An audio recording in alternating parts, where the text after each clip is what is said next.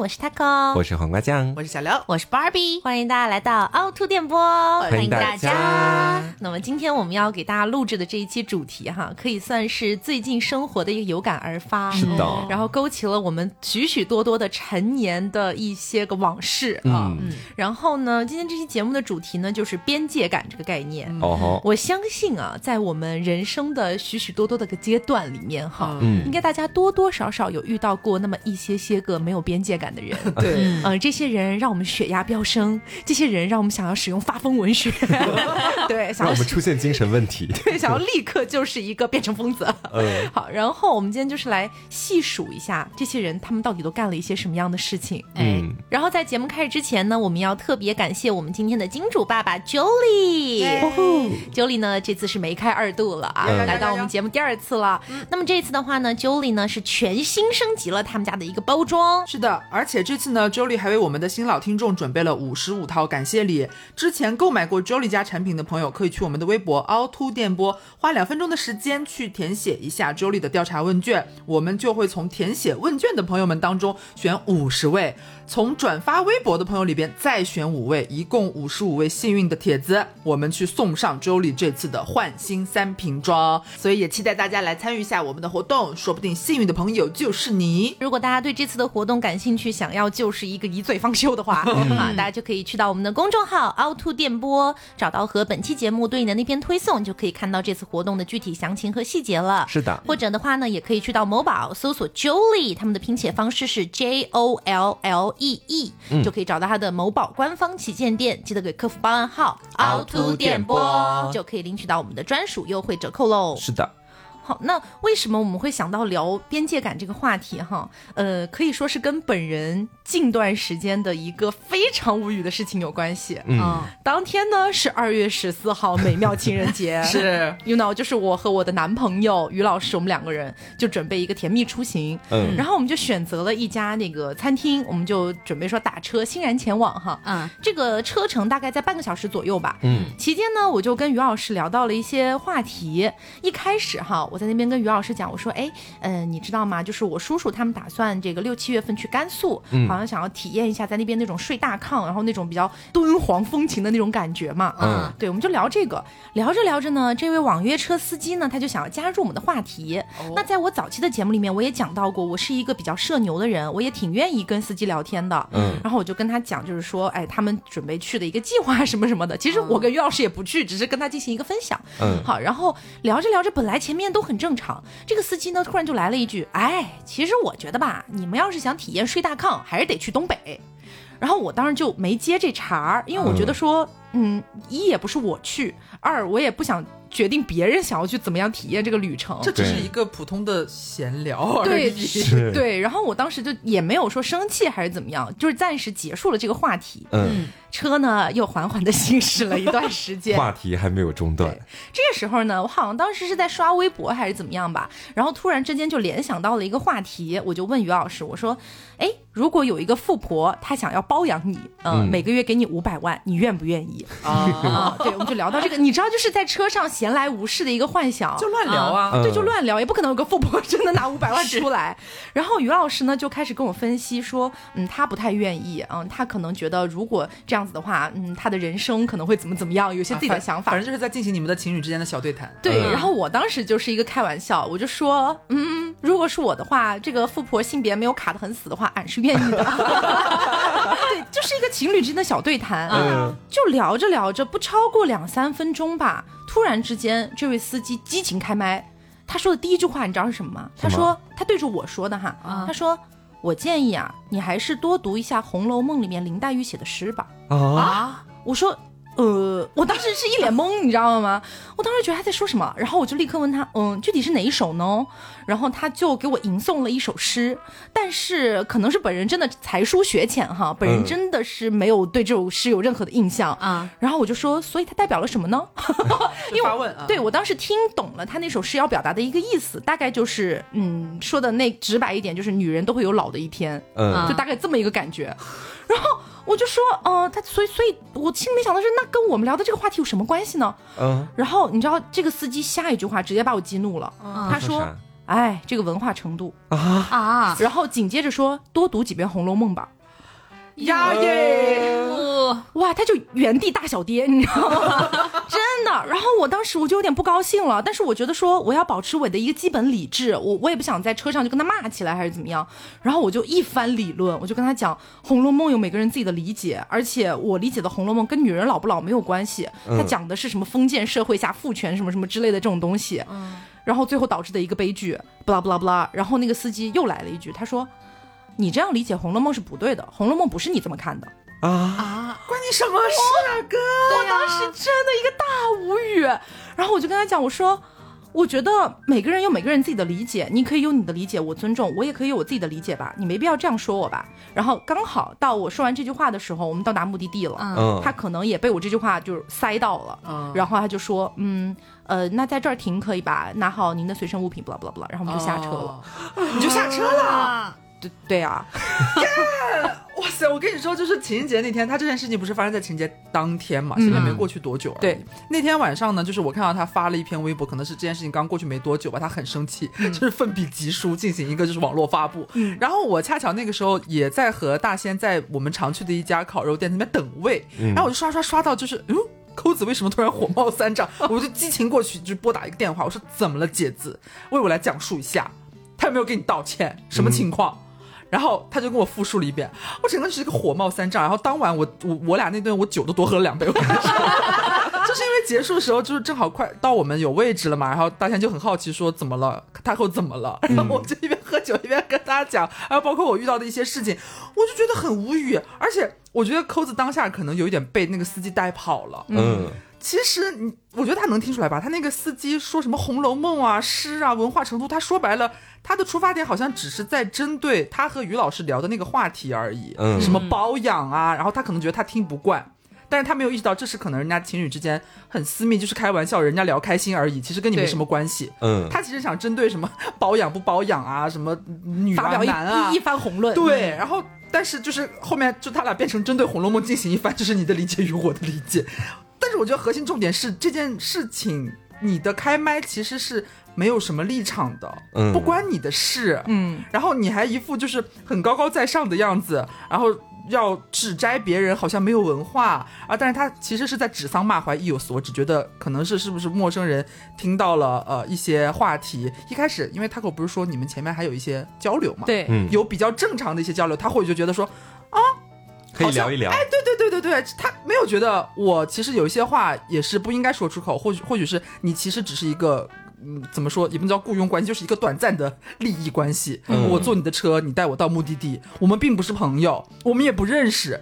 我觉得这非常的冒犯，就是像我们今天这个主题，它是一个非常没有边界感的代表，对对，太典型了。我感觉出租车司机平时，假如说稍微聊一点是，嗯，我们到达目的地附近还有什么好玩的，或者说如果去正常的话题，对对对，你去哪里吃，去哪里玩，要么呢就是对于那个今天的天气什么稍微说一说，我觉得这是很怡情的一件事情，对对。但是如果说的过分了，就很就让人很生气。对，所以我之前也就是在节目上也说。过我是很愿意跟网约车司机聊天的，嗯，但是他直到说出那一句“哎，你这个文化程度”，我整个人我就是一个大俩狗，我就觉得说怎么我跟你聊了几句天，你就可以来介入我的人生了吗？莫名其妙呢，我觉得这很很吃屎。就是我我回想说，因为扣子跟我讲，我整个就大无语。我说哦，怎么会有这样的司机？我说我们也好像很少。或也有可能是我们没遇到，或者是比例极低吧。你有听说过乘客上了网约车司机的车，陌生人哦，然后突然跟司机说：“哎呀，师傅你怎么买这样的车啊？你这车一点都不保值哦，这车真的……哎，我觉得不行。人为什么要买这样的车？我觉得其实是一回事。对，就我们只是一个陌生人，可能进行一句友好的、无关紧要的、闲散的几句闲聊，我觉得是无伤大雅，也没什么。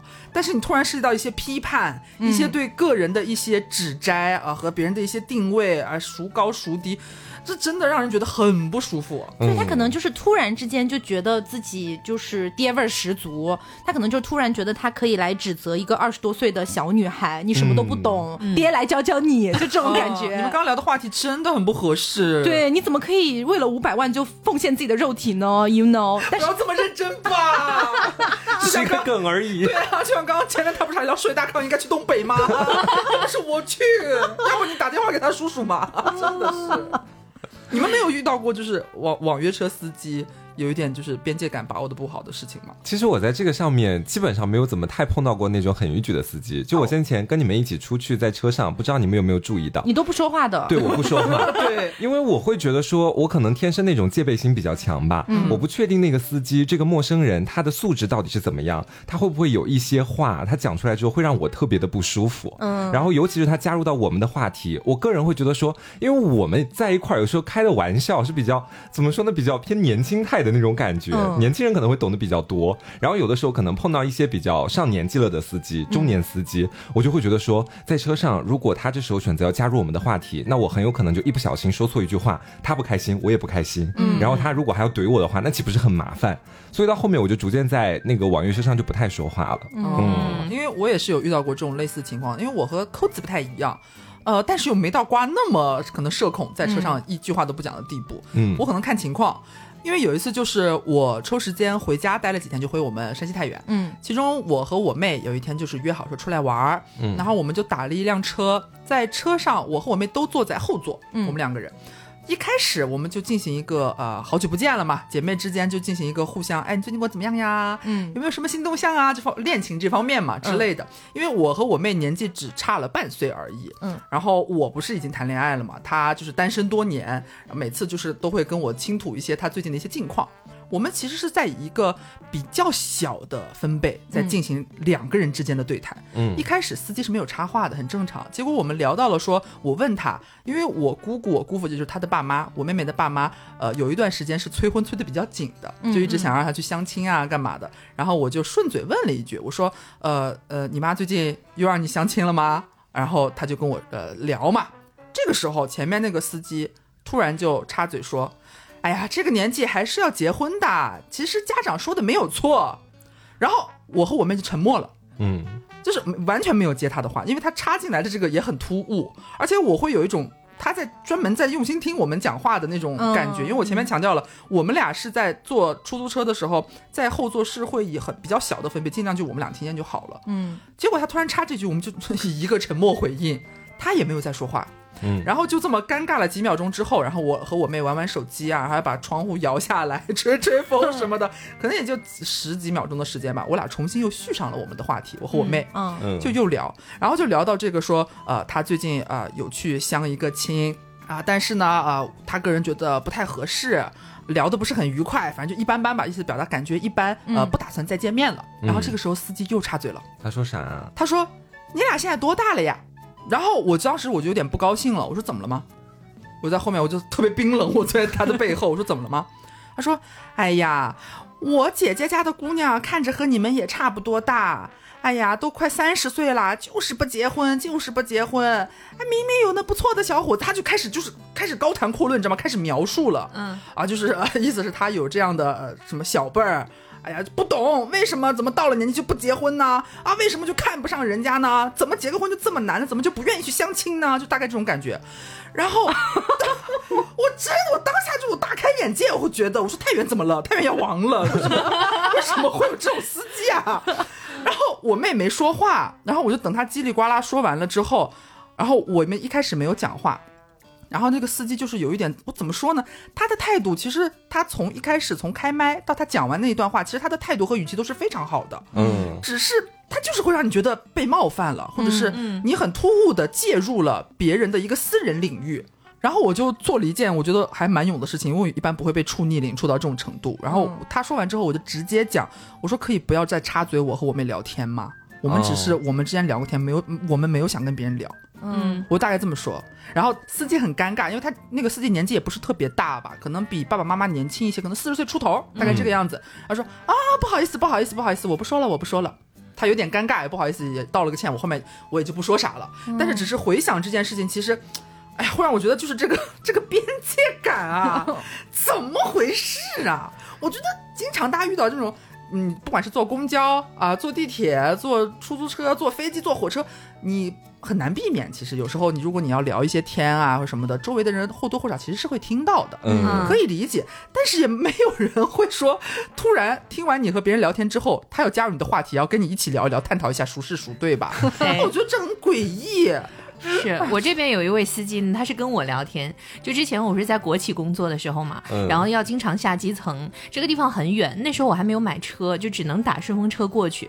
然后因为顺风车它便宜嘛，我也就是如果打车的话，真的是吃不消这个距离的价格。嗯，然后呢，我就每次在预约的时候，就会发现有经常有一个司机呢，他的行程跟我比较重合，所以说呢，呃，大概连续两周都是跟着一个司机，就是坐着车走的。哎，就只有就是车上司机。和我，然后这个司机大概是一个呃四五十岁的样子吧。他说后来在我第三次坐车的时候，他就问我，然后说啊，你这是在这边工作是吧？我说嗯，这是个国企对吧？我说对的。然后他说你多大呀？我当时就是他问完之后，我就说他是不是要给我介绍对象啊？然后 然后后来我就说啊，我今年那个二十九快三十了。然后最后他说你别走你的年龄，虚报，我虚报了一下，因为当时我毕竟有戒备心嘛。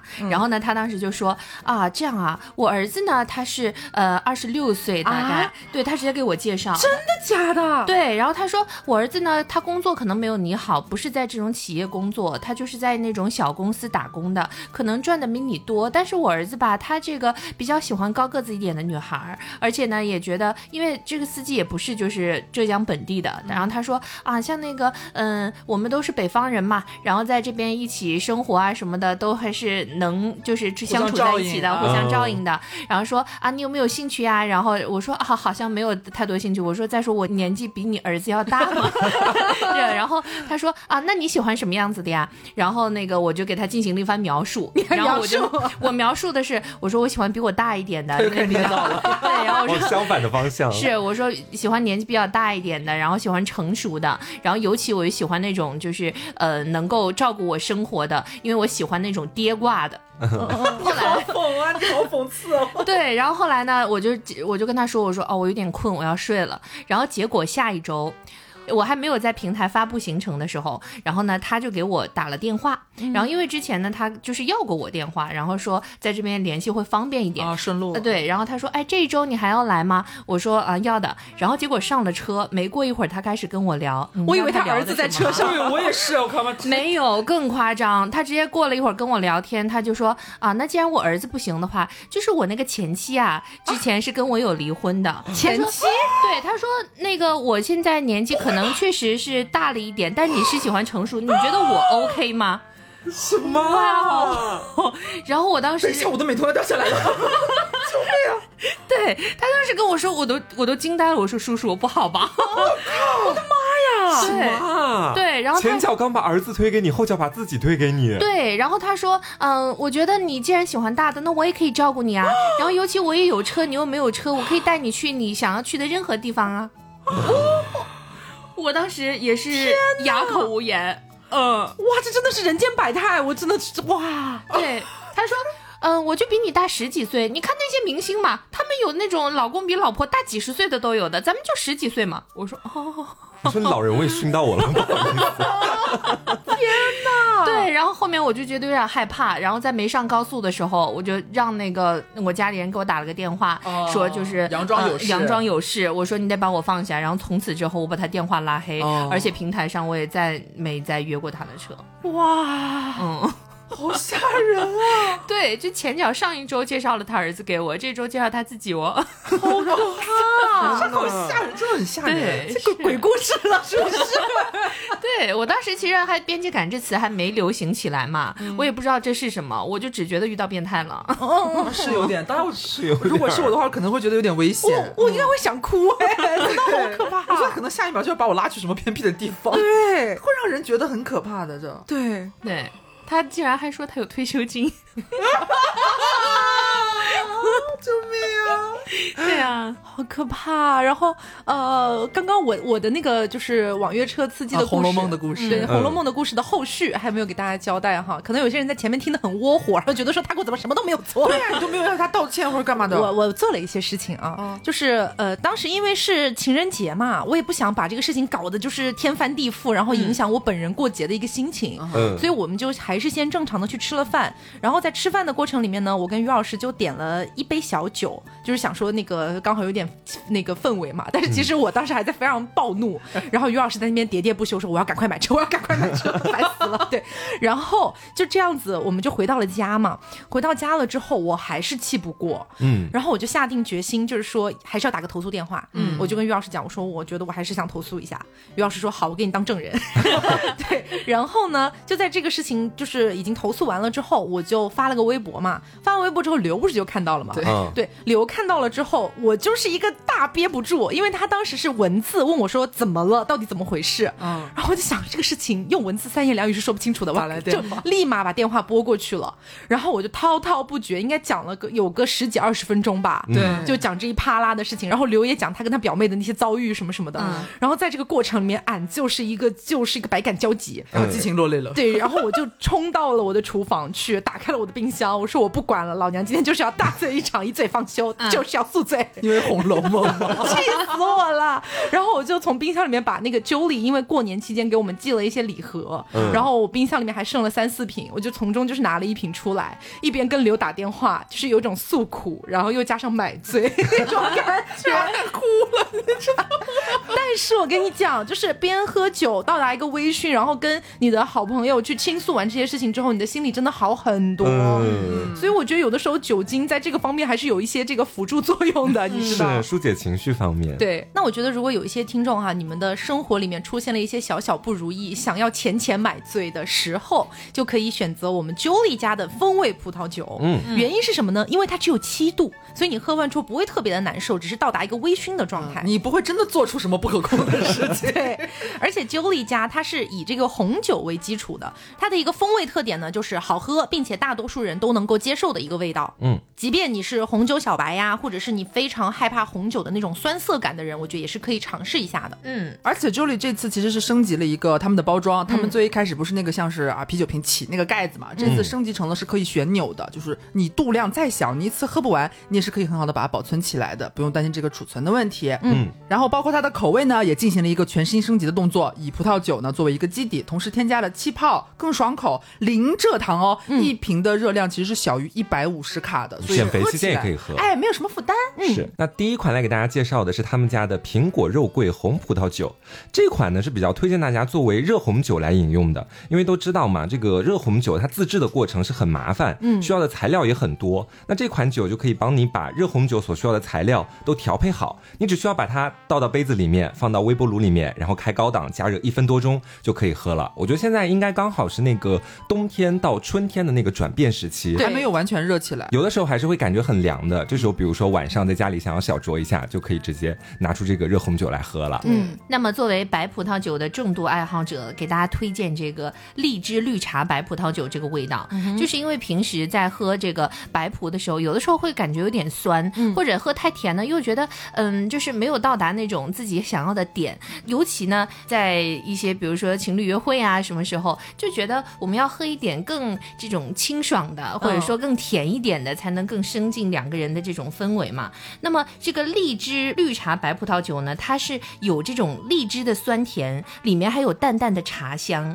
那和其他的比起来，它果酸的味道呢，它会稍微重一点点，所以更加清爽。那么大家如果说配一些这个想吃的小海鲜啊，或者说小炸的东西啊，我觉得还蛮惬意的。对对对，我觉得这个蛮适合，就是你搭配一些零食啊，或者是干嘛的。嗯前面那个热红酒呢，就很适合。比如现在，你别说我从过年。回来杭州到现在只见过两次出太阳的天气，还是很冷。最近杭州阴雨连绵的。对，所以就是你可以在家里面，比方说晚上要看个什么电影啊，啊开这个空调，哎，盖这个小毯子，很舒服，很舒服。对。那除了这两款以外呢，还有一款，我觉得是更加适合喜欢酒味稍重一点点的朋友们的。嗯。这款的名字呢叫做浆果洛神花红葡萄酒，这款呢就是我们介绍的三种味道里面红酒的味道是最重的了。嗯。口感呢稍微偏甜一点。点点，不过因为它加了这个浆果和洛神花嘛，所以还是可以适当的去淡化红酒本身的气息的。包括这一款的那个酒味呢，我觉得也是绝大部分人都能够接受的。嗯，那么这一款我觉得就比较适合，就是说虽然现在啊天气还没有完全暖起来，但是你可能不太喜欢喝热的酒，然后你又想喝的那个酒味重一点，哎，就达到一个中间平衡点了。怎么样都有的选就对了，是吧？对对，因为浆果洛神花这一款它也是比较适合冰饮的。嗯。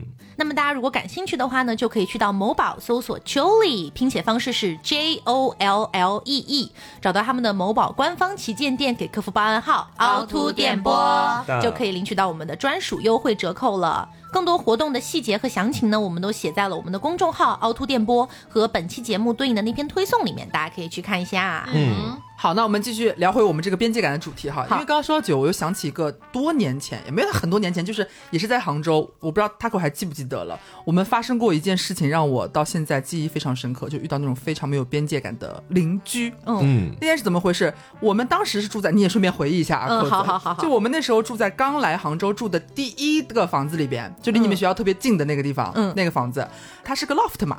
有一次我们晚上的时候点了小龙虾，我记得非常清楚。我好像有印象了。我们点了小龙虾，然后点了酒，我们就我们两个人，然后在楼下 loft 嘛，在楼下就是非常舒适的，就是戴着手套，你知道满嘴流油，吃龙虾喝啤酒，对，就是很爽。然后我们在看电影，嗯，只开了一个小夜灯。那时候晚上我我具体不记得几点了，反正蛮晚的了，可能有个十一点、十二点左右，甚至更晚吧，差不多。然后呢，我突然就接到了物业的电话。但是因为我戴了手套，全都是油嘛，我手忙脚乱。嗯，我接起来之后，物业跟我说：“呃，您好，我们这边是物业，您楼下说楼上好像是你们家在漏水。嗯，呃，你能不能看一下呀？是我的水。”什么水？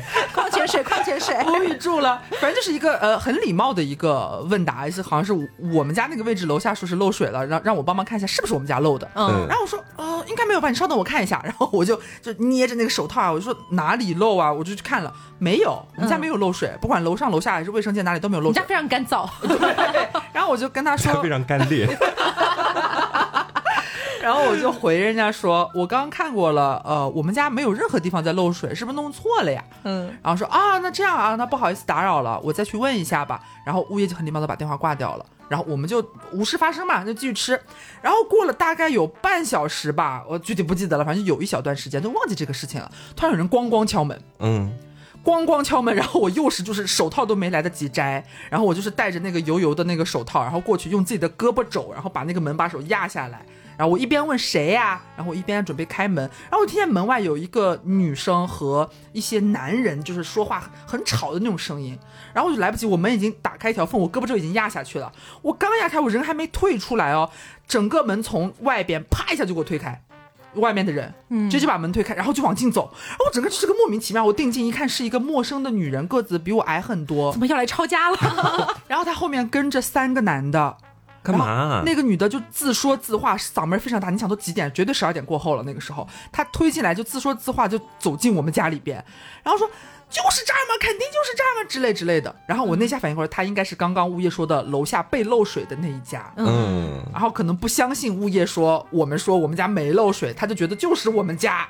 啊，怎么还是在漏水？干嘛干嘛？就是你们家水很多，对，漏到楼下去了。就而而且重点是，就是我被撞了一下，你知道吗？我我本来戴那个手套没有办法好好开门，我就刚开了一个缝，他从外面砰一下就给我撞开，很没礼貌。对，然后直接大摇大摆就是骂骂咧咧的，也都不看我，不跟我们对话，连招呼都没有打一个，就直接就走进来，站到我们家那个 loft 的中间那个地方，然后就说就是这个地方啊。然后突然看我们家真的很干燥，真的没有任何水。然后我反应过来说，我说你谁呀？你哪位啊？然后他不不吭气，他不理我，就还是拒绝跟我对话。然后跟后面在站在门口的三位男士，三位男士非常有礼貌，没有进门。嗯，我后来知道那好像是物业，可能刚刚给我打电话的物业。物业要这样，那就都完蛋了。对。然后我说什你谁呀？干嘛呀？你这是大半夜的。然后他就走出去了，就走到门口说，然后就开始骂物业了，说那到底是谁家呀？我们家楼上就是他们家呀，之类之类的。然后我就站在门口，我就看物业，我说什么情况？什么意思呀？干什么呀？嗯。然后物业很不好意思，就说：“哎呀，他不相信不是你们家没漏水，因为挂了电话到现在，他们家还是不断有水在漏下去，他就很生气，然后就一定要带着物业上来敲我们家的门，进我们家来看到底是不是我们家漏水。”而且我觉得，就是如果他作为一个正常的居住，他就是他觉得他的楼上在漏水，然后他想要检查一下，我觉得也可以接受。是，他真的很没有礼貌，哪有人就是一句话不说，连个什么你好、打扰一下这种最基本的都没有，啪的一下把门打开进来转了一圈，对，旋转跳跃，然后就说那不然是姐家？什么？他觉得他有理了。对他像是警察过来朝我们这边就扫黄，干嘛？竟然要抓我们，而且冲进你家，而且最后是发现不是我们家漏水，他连个道歉都没有。对，嗯。哎，不过我发现现在什么你好啊、对不起啊、请问啊，这个已经越来越少有人去说了，是吗？就是前几天哈，我还在说啊。对，前几天呢，我在这个 Little Red Book 上发了一个小帖子，就是说，呃，就是某某某学校呢，他要考的一项内容是自我介绍，有很多同学呢他是不会写的，嗯，然后所以他想想要一个辅导嘛，嗯，然后我呢就说，哎，正好那几天也挺忙的，我也想就精进一下自己写自我介绍这个能力，然后你就想多个兼职而已嘛，补贴家用，补贴家用，然后我就嗯在上面发，我说指导一篇呢是六十六块钱，嗯，好便宜，对我就觉得这个价格也不高嘛，而且现在的同学他应该都能接受吧，你喝两杯奶茶就够了呀，对吧？我也没想的说是以这个大赚特赚，要大大赚特赚，哈。这时候啊，我就收到了好多好多的私信啊。嗯，那些私信呢，仅仅只有百分之十的同学他会说：“老师或者是学姐，请问您还有时间可以帮忙指导一下吗？”或者还有一些呢是说：“啊，滴滴滴，我想要问一下这个是怎么弄呀？”我觉得这些都是 OK 的，对吧？结果大多数是什么呢？多少钱？六十六是吧？啊，太贵了。然后还有一些呢，给我弄一个这个。啊！上来一句就这样，什么都不说，请问你好，这些都不说，然后或者说把那个我那个链接直接发给我，他说微信拿来，对，就这样。哇，真的有很多。然后还有那天我也是发了微博的，有一个就是嗯，他问我这个考什么，我说考那都有显示啊。然后他说你不是弄这个的吗？我说你不要以爹的方式来跟我讲话呀。对，而且他现在只有高二、高三喂。哦，对他们就一点这种就是你好都不讲的。我我其实也有遇到过，就之前去代课的时候，不是会加一些学生的微信嘛？绝大部分哈，至少我遇到的，可能是因为有线下的一些见面为基础了，所以绝大部分都还是比较礼貌的。老师好，学姐好，什么之类的。然后其中就有那么可能零星几个吧，我有的时候可能都不知道他是谁，因为我加了很多学生的微信，他也没有发自己叫什么，也没有说让我知道他是谁，他就简单上来就是。呃，我想考某某学校的哪个哪个专业，你帮我弄一下啊？对，然后要么就是直接发个音频过来，你帮我听一下。对，我 我是你的仆人吗？我是你的女仆吗？对对，这个真的，我觉得，嗯，我们毕竟身份，就即使现在不是说要对着老师三叩六拜吧，对，但是你至少是你好啊，或者说老师，请问您有时间吗？我我觉得人和人之间基本的礼貌还是可以有的，对啊，何况是陌生人啊，人家跟你又没什么情谊，对，他就那种下命令似的，给我弄一下。那我最近还想到一个，就是我高中的时候认识一个嗯同学，这个同学呢是很隔壁很隔壁班的，我们只是打过一个照面儿，但是我也不知道是什么时候加了微信，结果在已经上了大学的时候，我都不记得有这么一个人了。突然间我收到一条微信，他说我最近要参加一个这个演讲比赛，你是学播音的是吧？给我写个稿。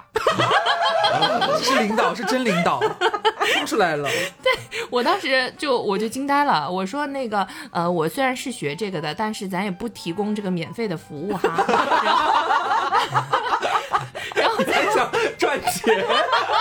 对，但是我心里想，如果他给我点钱的话，我给他写了都可以，但是要先打钱。对对对。结果他说：“你还是个学生，你收什么钱啊？”啊？他说：“你给我写一篇，就当是你的锻炼了。”我记得当时是，我记得当时张老师也在，张老师就满头问号，这什么？我靠！我也遇到过一个，但不是我本人，是我前两天听于老师说的。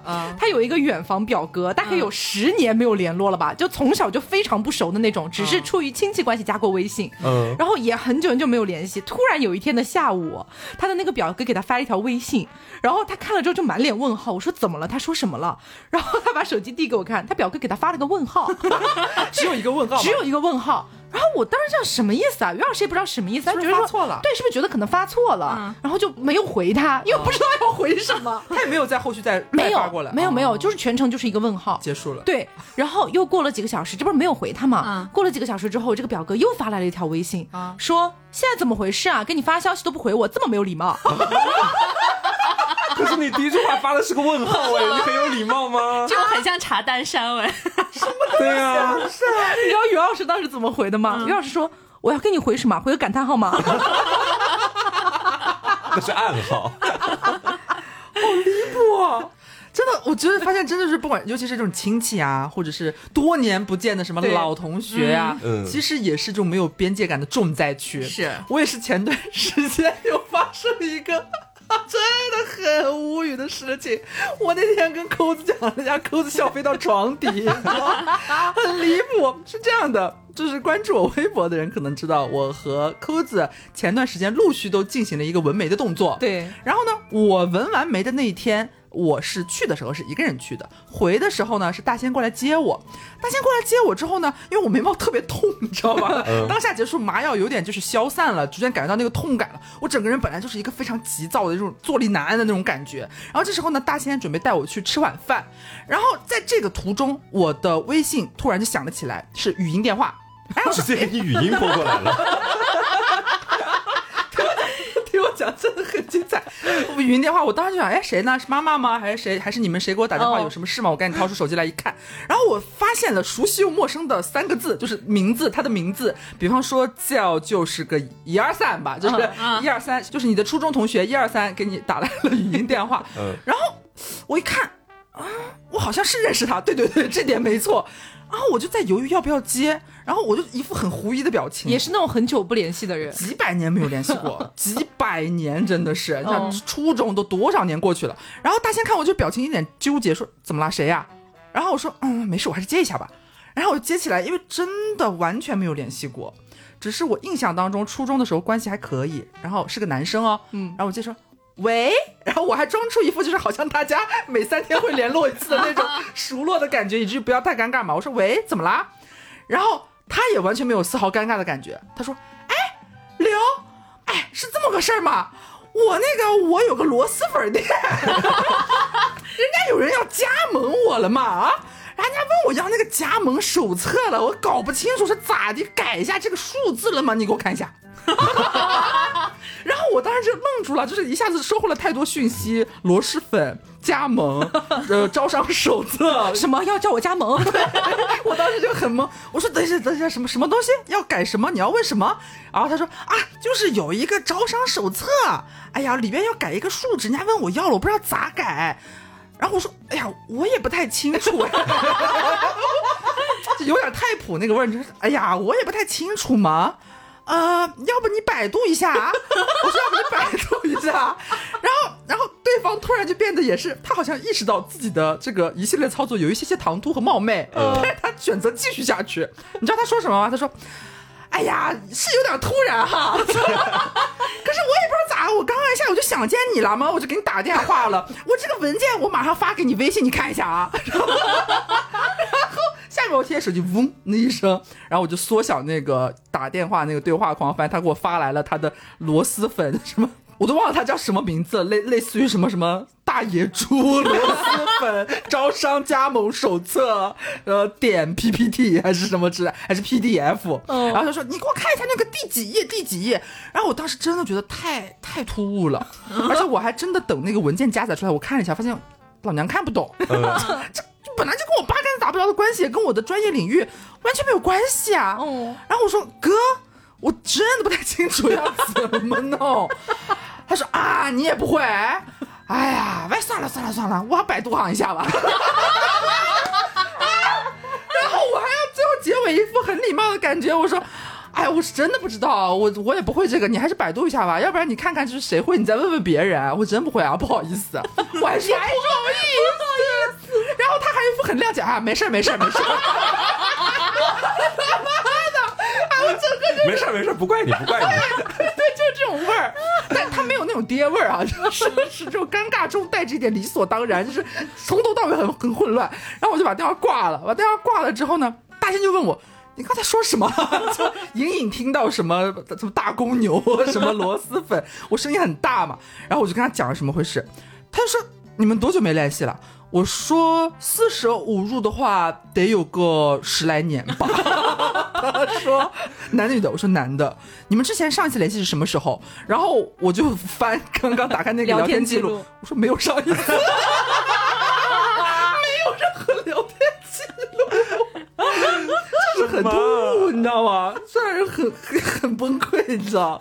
而且我说实话，我觉得就是这种被熟人或者说被这种呃怎么说呢，多年的老同学跨过了那个边界感哈，当然是无语加可能偶尔会有一些小愤怒等等的。嗯，但是我真的感觉被陌生人说是更生气的，嗯，就是因为你知道，就是什么多年老同学啊，什么八百年不联系的亲戚啊，好歹都有那么一丢丢关系吧？是是的，对，有的时候我会觉得他可能是哪根筋搭错了，对对对对。但是陌生人我真的不能理解。嗯，我给大家讲一件，我真的我现在回想起来，我人生中非常无语的一件事情，是我高中的时候，我带我们家的那只比熊，一只狗狗，我带它去我们家小区楼下的一个美容院去给它剪毛、洗澡什么的。嗯，然后弄完了之后，哎呀，我就在那边欣赏我们家狗，觉得哎真可爱，哎圆滚滚、白乎乎的，哦我觉得那在那边非常开心的时候。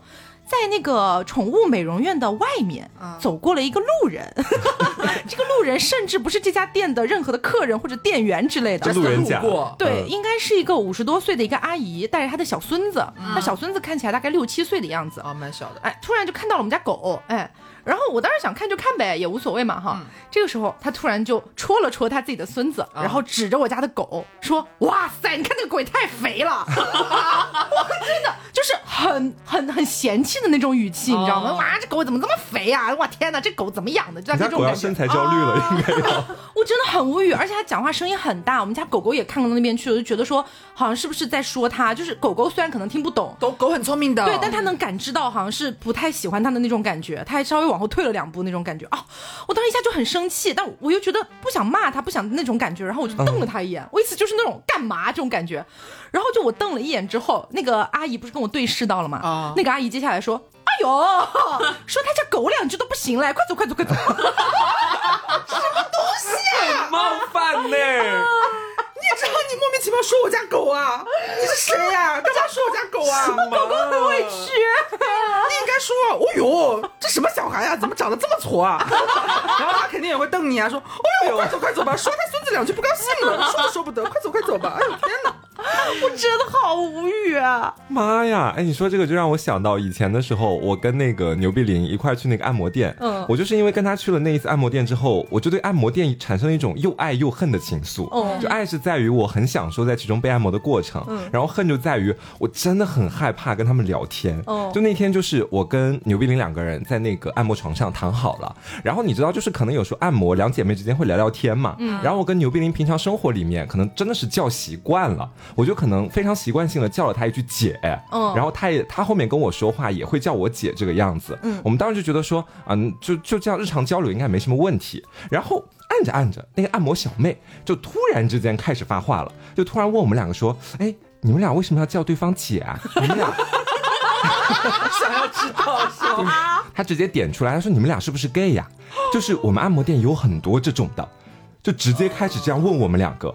然后我跟牛碧玲两个人就是呆呆愣愣住，就是看着他，我一时之间我真的不知道该说些什么东西，我我就，我就现在回想起来还是很崩溃，就发出了类似刚刚那样子的话，然后他又自顾自的开始接着往下接下去，他说：“哎，那你们是不是还会分那个一啊零啊什么的？你们知道吗？”然后我那一下我就觉得说啊。倒也不必就是跟我聊到这个地步吧，我就简单跟他说，我说对，我说在 gay 圈里面是有这样的一种称呼。我真的很怕他下一句，所以你是猪还是？干嘛突然说我是猪了？然后他这时候就突然开始说，那一是什么意思？零是什么意思？开始直接去问，他说他只听说过这两种符号，但是不知道具体的含义。然后我们都没有办法解释，我就大概是说啊，一是攻，零是受。就不太能听得懂嘛？说到底是什么意思？我说大概就是一是那个主动方，零是被动方。他说那就是一，他讲的很直白，他就是一个说是进入，一个是被进入，他直接开始这么翻译了起来。我说对对对，也可以这么理解，也可以。然后他说那零岂不是就跟女孩差不多？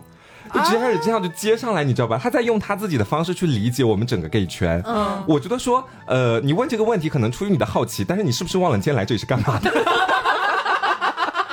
你的本职工作到底是什么？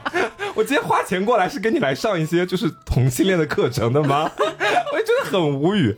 然后到后面的时候，我就没有再说话，牛斌也没有再接他的话了。到后面也会时不时的掺杂一些其他的问题来问我们两个。嗯。然后我基本上就是很快一两个字就给他带过。后面我跟牛斌林之间也没有再聊天了。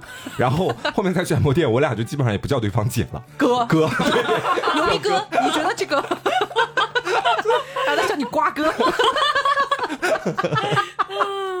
就是我觉得怎么说呢，我也可以理解哈，就是可能有一些人他们听到了这些东西之后，哎，他其实可能也没有恶意，嗯，他只是觉得哦，好新奇哦，还蛮好奇的，顺便问问吧，哦，怎么说呢？哎呀，我跟你说，这个不是说有没有恶意。嗯，很多人他是在触犯到一些边界感的禁忌的时候，他就是没有恶意，他不是专门要呃让你生气或者是冒犯你，出于他的一个本能，但他可能甚至是抱着一个想要和你亲近的一个心态，嗯，但是却让你感觉非常的不适。然后我就想到，我前段时间有一个听众来微博找我私信。发了一个他非常困扰的他最近的一个事情，哦，呃，是和这个边界感非常相关。我刚刚突然想起来，跟大家浅浅分享一下。嗯，注意血压啊，注意血压，真的非常让人生气。事情是这样的，就是他们一家三口，他爸爸妈妈，呃，目前是处于一个可能在分居三地的一个动作，因为爸爸在呃工作，然后妈妈也在另外一个地方工作，然后他在上学，嗯，呃，偶尔就是过一段时间回家。近段时间呢，他知道了一件事情，他的妈妈。经常有一个自己公司的同事要来自己家，哎，我想说，嗯，可能是关系好吧，或者怎么样的。结果他跟我说，嗯，这个同事为什么要来他家呢？是因为，呃，妈妈住的这个家呢和他们的公司是很近的，但是这位没有边界感的同事家离得非常之远，所以他就经常介意说，啊，太麻烦了呀，回家很远，中午去你家歇歇脚吧，哎，这种感觉，然后就每次不请自来。甚至严重到了会问他们家，因为他们家是那种密码锁，会要他们家的密码。什么？会问他妈妈，你们家密码是多少？然后每次自己开门进来。然后他妈妈呢，又是一个脸皮非常薄的人，就是他感觉到不适了，但是他同时也知道这个同事。呃，相处很久了嘛，就是没有任何恶意的，他也不会呃，就是干嘛之类，但他就是很难拒绝，他不知道该怎么拒绝别人，就是你不要来我家，他也觉得会不会反而冒犯到别人，你知道，就是可能有时候心软的人或者不会拒绝的人会这样想，他就每次悄悄的改掉自己家的密码，但是这个人每次不请自来之后，发现密码改了之后，还会非常没有边界感的，不会觉得任何有问题，再问他妈妈，哎，密码改了呀？要问他要新的密码，天哪！要来，然后妈妈可能表现出一点点犹豫啊，或者干嘛说的，这个同事会说什么呢？呃，就像呃，我忘了原话啊，反正大概意思就是说，反正就是你平时也一个人在家嘛。我刚刚不是说了，他们家里人可能不是随时都在，说我我过来给你做午饭吧，就就这样，找各种理由，就有事儿没事儿就来他们家待着，他也不干什么，也不会就是打扰你，或者说是拉着你疯狂聊天是干嘛，就是侵入你的私人空间。哇，干嘛？就让人真的很无语。然后这个他女儿，也就是咱们的听众嘛，知道了这件事情之后，妈妈跟他讲了，就是非常的苦恼，你知道不会拒绝别人，就然后被疯狂的冒犯，然后问我说该怎么办？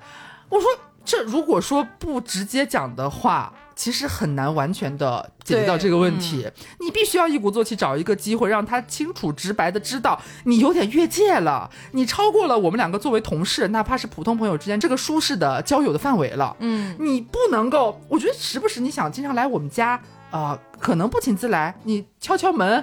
啊，问你在吗？我觉得这都是让我承受的可能极限了。嗯，但是你做到说还要要人家加的密码改过之后，你还要再问改了的新密码是什么？我觉得这个太过分了。就完全把自己当这个家的一份子，对他完全不觉得自己有任何问题，他觉得他是来加入这个家的。哎，对，他我他还觉得我给你带来便利，你一个人在家吗？我陪陪你 啊，我那那做我给你做饭，咱俩一块吃嘛。他没有考虑过别人需不需要这种陪伴，需不需要别人来做饭给他吃，就是这让人很无语的一点。然后同时你会觉得 妈妈就真的是太心软了，她不会拒绝别人。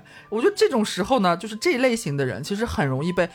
不停不停不停的戳到其实让自己很难受的地方，嗯，但是又非常羞于，甚至反而你会担心，我好像如果我直白讲了，他会不会不喜欢我了呀？他会不会觉得我我对他有恶意啊？其实我只是我有点点不舒服，我不想这样而已。就他反而自己会想很多。那个没有边界感的人，他不会反思自己任何有不对的地方。对，所以还是要找个机会直白的跟他讲，哪怕，但是这位听众非常可爱跟我说，他妈妈就是脸皮薄，没有办法，所以没有什么迂回的招式。然后我就跟他编了一堆各种各样 plan A。蓝 B 啊，你就你跟妈妈讲，让你妈妈找个机会跟你那个同事说，爸爸有点担心，或者说你们父女俩有点担心，妈妈一个人在家哎，不能时常陪伴啊，就可能要在门口安个摄像头，安个监控，然后发现了这件事情然后呢，可能就希望说是呃，既然妈妈不好意思讲，就以爸爸的口吻说啊，不希望就是呃，就是太频繁出入自己家这个样子啊，或者说呃，你还有一个什么样的借口？你下一次如果回来的话，看能不能碰到那个阿姨。我觉得这种人有时候就脸皮厚，对你可能得让他臊一下，嗯，知道一点害臊。他可能才会觉得说，哦哦，好像人家好像不太喜欢我这样，那我是不是应该有所收敛？你得直白的跟他去讲这个事。对，不然这个事情，哇，我当时听的我真是眼界大开。我觉得不请自来就算了，居然还不停的追问人家更新的密码是什么？哇塞，天有！这种人呢，就是有啊。你这么说的话，就让我想到，就是我那天发那个司机就《红楼梦》的那条微博底下，有也有一个听众讲述，就是他有一次也是坐这种网约车，然后也是跟他的姐妹在那里聊，就是什么啊不想结婚啊，怎么怎么样。这时候也是司机突然开麦，就是一个大指责，就说。啊，这个你也太自私了吧！就是你们现在女孩子怎么都这么自私啊？不为了什么什么家人考虑啊，什么什么，然后他们就大无语。然后又让我想到另外一件事情，就是你这个事情真的可以发散出很多角度。比如说刚刚那个是跟听众有关系的，另外一个是跟我妈妈有关系的。嗯，说，嗨，我真的很无语，因为我妈呢就是一个很容易被别人洗脑的这么一个角色。耳根子。哎呀，我妈在听节目，但她但她自己也知道。然后呢，之前就是小区里面就会有那种阿姨嘛，然后就可能他们平时一起打打。太极啊，我觉得都没有什么问题。嗯，结果这个阿姨，我说句实话，对我妈进行了非法传教。啊，但不是那种邪教，就是正儿八经的宗教，然后希望我妈妈去信仰。然后我妈还真的就是信仰了，然后每天在那个吃饭之前还要进行一番操作啊，什么什么之类的。这事情被我知道了，然后我就问我妈，我说你为什么要信这个？她说什么就是啊，你不知道什么，嗯，具体的我不方便在节目上透露太多，但是是跟宗教强挂钩的，就是跟人的生死、死亡之后的世界什么什么的有关系的，大家可以理解。然后我当时觉得。不太好，我觉得我觉得这样不太好，而且我觉得这种形式的传教是一种不太 OK 的，是非法的东西。然后我就对我妈进行了就是一个大量的反洗脑，我就跟她讲这个东西有多不好啊，怎么怎么不应该这个样子，什么什么之类的。然后后来就是逐渐演化到就是我妈妈想让我弟弟也去信奉这个宗教啊。我弟弟当时才七八岁哦，然后我就觉得说不可以这个样子，我就我我就我觉得不行，然后我就跟我妈非常的严肃的跟他讲，我说如果你要继续这样下去的话，可以，我反正再过段时间我就要回重庆了。我也知道啊，给你传教的这个人是谁啊？甚至我也跟那个阿姨视频过，因为我我妈就非常的就自来熟。当时就是她跟那个阿姨刚打完太极，然后刚好我给我妈打电话过去。哦，你好像在节目上讲过是不是？对我妈就突然把那个手机拿给阿姨，开着视频呢，啊，让你赶紧结婚。对，就让我跟阿姨聊天。阿姨说：“哎，你赶紧结婚什么什么，就那个。”嗯。然后我就说：“我也知道他是谁啊！我一旦回到重庆，我发现你还在搞这个东西的话，我就立刻报警。我觉得这个阿姨被抓到派出所去询问是至少的一个东西。”然后后面他会不会去在里面蹲多久还是怎么样？我不管，反正我就告诉你，我的操作就是报警，然后把他抓起来。至于他后面会不会判还是怎么样，无无所谓，但是起码能让你们这段友谊直接破裂。嗯，他怎么传教也是来你们家？对。啊，就是来我们家，然后什么在公园里面边打太极边说，然后后来还哎，反正上门做客，对，就是就是这样的人，然后我就觉得很无语。后来我就希望我妈妈可以不要跟这样的人有过多的这种太亲密的一个交流，因为那个阿姨除了这个事情之外，还有很多别的事情，甚至有些涉及到金钱方面的东西，买保险吗？对之类的。然后我就很哦，真的我很讨厌这种人。嗯，然后反正就是这个事情，最终就是以我妈妈最终还是听了我的话啊为结局。不信了，天，好好吃饭了。对对对，好好吃饭了。对，我觉得这样人真的蛮多的，就非常的过分。就是之前嗯，不知道瓜跟 taco 有没有关注过我朋友圈的一个双胞胎欠钱不还连续剧？我有印象，我有印象。是 大标题呢，这。当然刘还没微信嘛，然后给大家讲一下。之前我在节目里有稍微就是讲一嘴，就这个事情是嗯，因为之前我在艺考的时候。是属于这种追梦派的嘛，就不是那种随便一考就很轻松，所有学校都过的。所以我知道艺考道路这个艰辛嘛，嗯。然后于是呢，有这么一对双胞胎，然后他们呢也是这种天天跟我想说，呃，要追梦，然后要自己很努力，然后想想要去圆梦自己想去的大学这样子。他们是你的学生是吧？对，是的。然后就渐渐就把我打动了。嗯。然后呢，他们嗯有的时候想让我看稿子，他们其实看似是很礼貌的，但是我后来想想是有点道德绑架。法，他们是什么呢？先那个给我发一个音频过来，他说，嗯，老师，你可以帮我听一下吗？我真的觉得您的专业真是太优秀了，如果没有您的指导，那么我这个东西将拿不上台面去。我昨天晚上做梦，梦到您在给我指导，这么长。他 说我梦的时候，我哭湿了枕头，就是类似于这种话。太夸张了！我要回来，你给我好好说话。对他真的还发了很大一段，然后过年的时候也给我发那种很长长的文嘛，让我就是觉得可能他确实是觉得我是一个不错的老师，哈哈。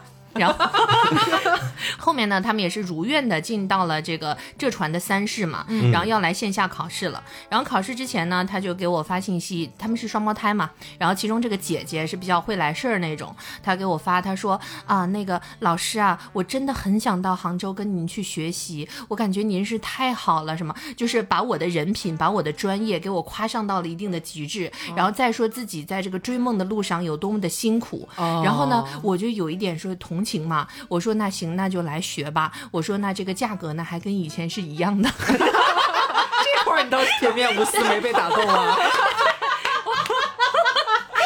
你这还是有打工人的专业素养。发现他每个故事啊，虽然说或多或少他自己也受到伤害，但是钱在这里面都是绕不过去的一环。我说，价钱还是跟以前一样的。他说好的，老师没问题，我们这就买机票。然后我当时就觉得可能这个钱他就要给我的。然后我也想的很天真嘛，正好那段时间我妈妈也在杭州陪我。然后呢，呃，我妈妈就说，那既然他们要来杭州了，我觉得呢，就是应该跟他们的家长也通个电话嘛。然后呢，我妈妈呢就去呃让我联系，就是双胞胎的母亲，说一起 这个视个频。然后呢，视频的时候，哇呀，他的妈妈真的是称姐道妹的。就是跟我妈妈简单说，哎呀，您是多好一姐呀，慈眉善目的，咱们都是北方人什么的，就就是真的 真的很容易被北方人裹挟，怎么回事？就是他他他把我妈妈也是人品啊，到说话到什么夸了一点，夸了很多，然后我妈妈也觉得，嗯，好像这个这家人还还 蛮靠谱，挺挺挺不错的嘛。结果，然后他妈妈就说，哦，那最近这几天多亏了芭比跟芭比妈妈的照顾啦，然后还在这儿，我就放心啦。等你们以后来了我们这里，我们一。一定要宴请你们，嗯嗯，然后客套话嘛，对，客套话说了很久。然后这俩孩子呢，也是如愿呢，参加了我这边七天的上课。大概上到第四天的时候，我说该交学费了。啊，你不是你没有一开始先收费，你先上课了？对，一开始我就说那个，嗯，你们要交一下学费。然后结果他们就说，因为他们出来的很急，买机票把这个学费的钱都花掉了。然后妈妈还没发工资，说能不能拖几天？妈妈快发工资了。然后我说那 OK，我当时还留了个心眼儿，我还让。他们签了个合同，还好这个合同给我保命了。嗯，就是我让他们签合同，就是里面包括他们如果说拖欠的话，会有什么样的后果，而且他们已经成年了，他们自己签的。嗯，哎对，然后结果到上课上三四天，我就说，嗯，咱们这学费应该交一下啦。然后呢，他们就开始又开始夸我了。对，就是那个说说我最近的课程很好，然后我请的老师也很不错，而且最过分的是，就是嗯，他们每天不是在就是我住的那栋楼里面也。就是租了租租了，然后呢，每天中午是我妈妈做饭的，就我妈妈每天给他们伙食非常之好，还来是还来你们家吃饭意思是？对，而且就每天真的是八菜一汤的那种，哦，对，就每天就非常丰盛，非常丰盛，肉啊菜啊就营养充沛的特别好，而且我还给他们办了一周的健身卡，我说你们 对，然后我说既然你们要考试嘛，这个嗯每天咱们吃饭要吃，减肥也要减的，我还给他们办了健身卡，然后结果呢，他就说啊最近这个爸妈妈真的没。发钱，我说那你爸爸呢？啊，我爸爸早就把我妈妈跟那个我们抛弃了，我真的很苦，然后就就就开始跟我哭。后来我说哦，好有点同情，我说那就再等一等吧。我说那可能到那不然先就是借呗套现一下。然后我说那就那就先这样吧。然后我当时也觉得他会给我的。然后结果呢，到考试那天，他们考完就失踪了啊，再也没回我微信。天呐，你做慈善呢？人也走了。对，人也走了。然后我就给他们发微信，最后终于回我了。然后就说嗯。老师，你不是说那个我们都是有梦想的人吗？我们都是有梦想的人，为什么你还要管我要钱呢？真这么说？对他真这么说。哇，我当时，我当时真的就是在浙传门口差点晕晕过去。哇塞，对，就我感觉我被就是道德绑架了。然后当时我妈妈也在嘛，然后我妈就没事，咱们来想一下这个解决的办法是什么？报警啊！对，然后然后呢，我当时还联系了，就是学校门口不是有派出所嘛，我问一下这个情况怎么办？他说既然你们有合同，最后也好走法律的嘛。嗯。哈，然后呢，他妈妈就是这个双胞胎的妈妈给我妈妈发消息，说什么啊？那个要早说收钱的话，还让我们去那个上学干什么呢？哇！早就说好了吗？前面不是说了吗？对，我是早就说好。他妈说不记得。什么鬼？这都是有证据的呀。对，然后他当视频没录音嘛，也没录像。但是你们起码有合同啊。他说白了就是想赖。对，得想赖。然后有合同的。然后呢，他说啊，他们两个小孩签的合同怎么作数呢？我说他们成年了呀。然后说那你怎么能欺骗小孩子呢？跟你说，你这样是要上那个法院，我要告你的。啊？谁告谁呀？对，然后当时那两个小孩已经把我就是呃微信删了，然后他妈妈的就是那个朋友圈，就是我妈妈还能看到，他妈妈发的朋友圈是什么？阴阳你们吗？没有阴阳，他直接就说，呃，最近呢被杭州的两个骗子给骗了，然后是说是一对母女，我这就要去杭州好好收拾他们。我靠！对，而且呢，他妈妈还就是雇很多人给我跟我妈妈发消息啊。对，然后就说什么呃，不知廉耻的母亲养出了不知天高地厚的孩子，怎么干什么都要钱啊？啊！对，你们知道学费有多便宜吗？啊一天只有几百块，就是七天一共就几千块，还包伙食，还包伙食，而且伙食很好，我还给他们办了健身卡。然后最后呢？嗯，我实在气不过，然后当时我爸爸就说啊，那就当吃一堑长一智吧，这个钱就要送他们啦，凭什么？快点给我报警！对啊，然后当时对，然后当时就是我有个朋友就说嘛，他这是没有边界感的行为啊，没有，他他已经逾矩了，他已经越过他这已经不是没有边界，他是犯法 了，你知道吗？对，然后就说这应该就是告到法院去，然后后来呢，我就开始打官司了。然后既然咱们有合同嘛，然后我说那咱们就准备打官司，我就各种找律师，然后各种，然后我问了所有律师，都说这个百分之三百是赢的，嗯，然后呢，我就成功的啊把这官司就给打了，打了多久啊？半年多吧，哦，因为打官司确实要很耗时间的。对，然后我当时就想拖越久越好，因为他多一天还要多一点利息的。对，然后把这个官司打完之后，他们说还是没有钱，然后说那怎么办呢？然后他妈妈就开始给我妈妈就是打电话了。哎呀，对不起呀，姐，这件事情是我们的问题，就道歉道了很久。他说要不这样吧，我们确实这个钱呢，我们是交不起的。那这样吧，等孩子呢以后上了大学之后，去你们家给你们打扫卫生，一次二。对，一次二十块钱，然后等直到把这些钱都还完了。什么？对，然后还说，嗯，以后让那个，嗯，我两个女儿，呃，认认那个就是呃芭比老师当妈妈，然后认您当姥姥，就这样，然后就说，啊，您就这样多多多两个孙女了。对我去，瞧瞧的坏女儿啊！对呀，皮麻了我都要。对，我的降压药呢？对，然后当时不是还有其他学生有这两个小孩的微信嘛？哦，就可以看到这俩小孩一人一台新的苹果笔记本，然后呢，就是他们是有钱的，对，然后他们还去三亚玩各种，就是人品败坏。对，然后最后赔钱了吗？最后哈。最后这个赔钱的人真的很搞笑，他们是还是说交不上钱，于是我就把他告到了仲裁法院。我就说你们得给我就是申请，就我我要申请仲裁，我要一定要要到这笔钱，还包括利息一分不差的一定要给我。对对，然后呢，我就说还有一个条件，我当时就皮了一下嘛，我就跟这个仲裁法官说，我说那也可以这样，他们三个人跪下来跟我说这个钱我就不要了，跪下来跟我说对不起我就不要了，因为当时我真的是在学校门口气的差点晕过去叫幺二零了。嗯，对。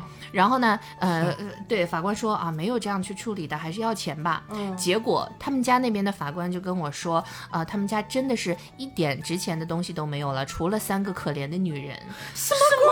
对，然后就说，而且他们家的房子也不是他们三个人名下的，说是他们其他亲戚只是借住的。然后说能不能这样，这几千块钱呢，分成三年还给你。我说三年，我说每个月还多少？每个月几十吧。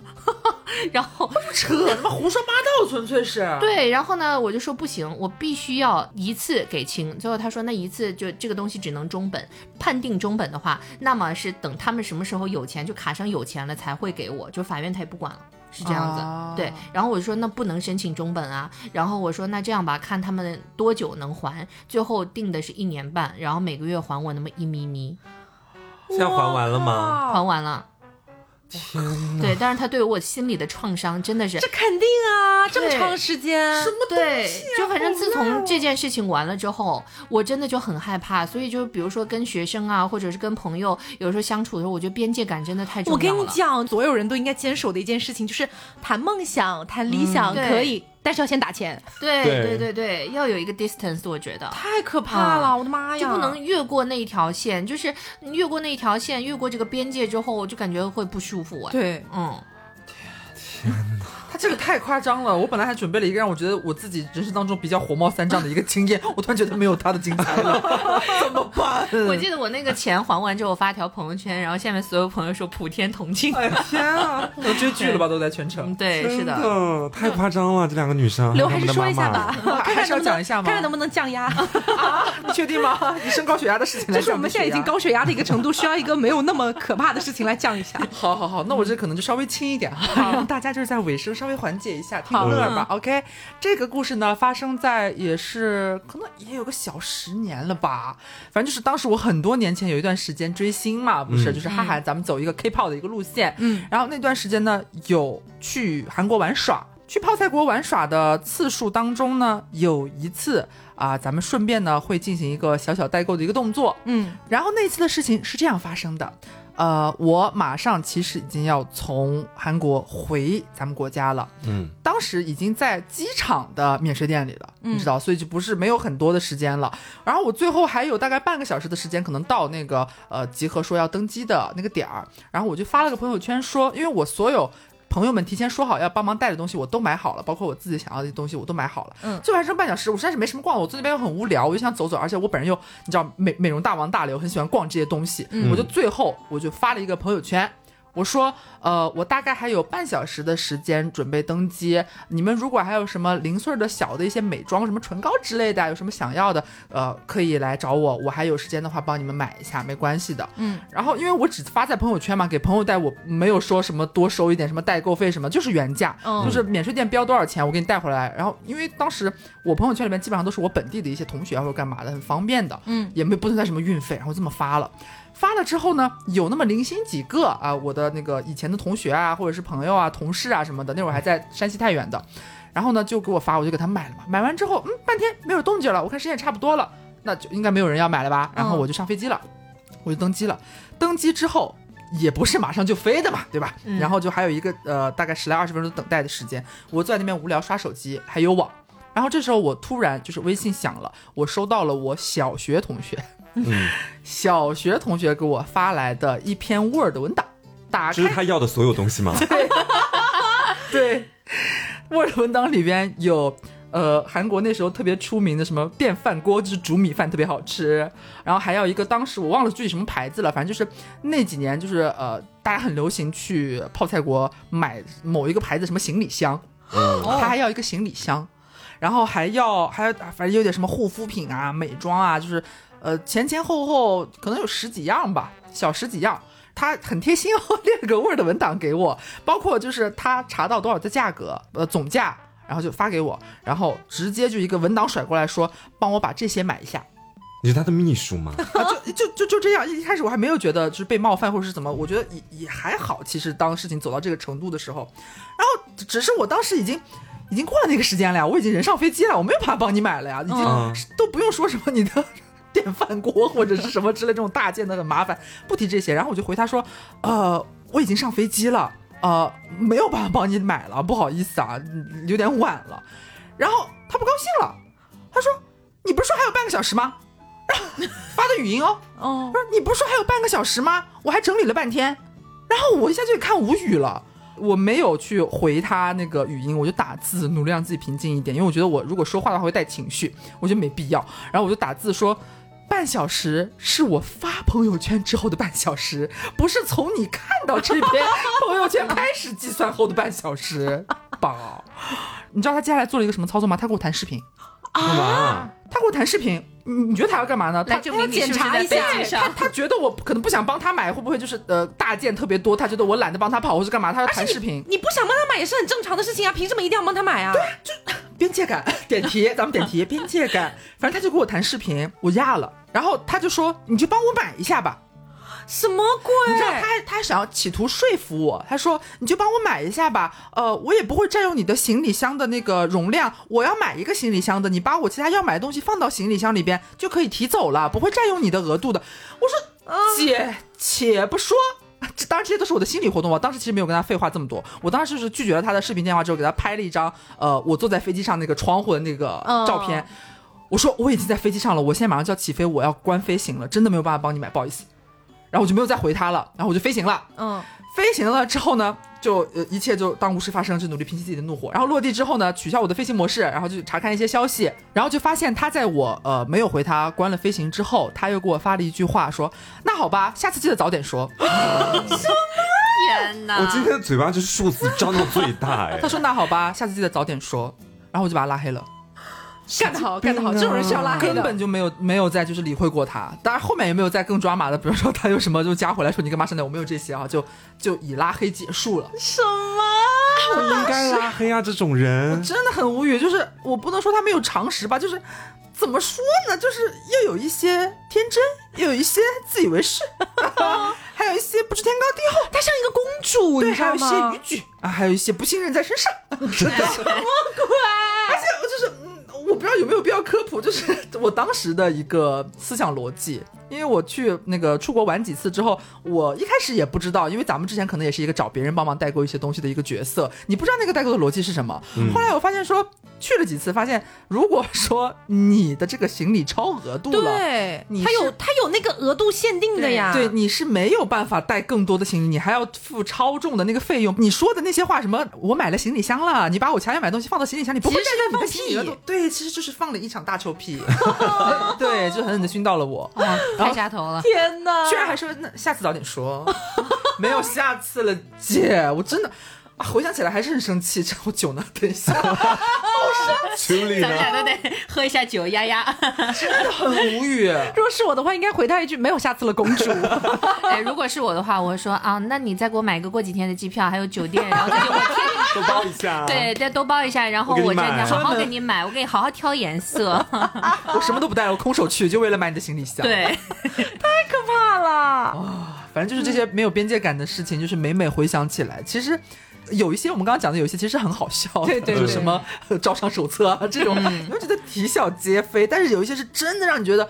触到了我的逆鳞，就是让我狠狠的想要就是离开这个世界。我最后讲一个稍微搞笑一点的吧，就是给大家降降血压，虽然也是很无语的事情哈。是我跟于老师在一起一段时间之后，我问出来的一个点，就是因为他其实身高是一米八六，但是他跟我刚认识的时候，他非说他的身高是一米八五。嗯，后来我就很很疑惑这个事情，往少了说呢？还往少了说呢？而且只少一厘米。对，我就我就很好奇到底怎么个回事呢？然后他后来跟我讲哈，他说呢，呃，因为他也觉得说身高高一点的男生。呢好像是也还不错哈，觉得也没什么问题。他也不是因为身高而自卑还是什么的。我说那你就有点凡尔赛了。然后他就说是因为小时候发生过这么一个事儿，嗯，大概也是大家十几岁的时候，当时也是在外面就走路散步，不知道干什么的吧。突然也是路边走过的一个路人阿姨，也是牵着自己家的小孙子，然后就牵着自己家的小狗，是牵着自己家小孙，然后看到于老师了，就还比较高一点嘛哈。然后那个阿姨呢，就也是戳了戳自己的小孙子，我也是同一个人吧？骂你们家狗的那个，真的无语。然后让自己家小孙子看向于老师，于老师也很懵逼，说要干什么呀？然后阿姨说：“你看这个哥哥长得多高。”哎，于老师这个时候觉得这是夸赞，对，这夸赞挺开心的。你知道下一句话是什么吗？什么？你以后啊，可千万别像他一样，太高了。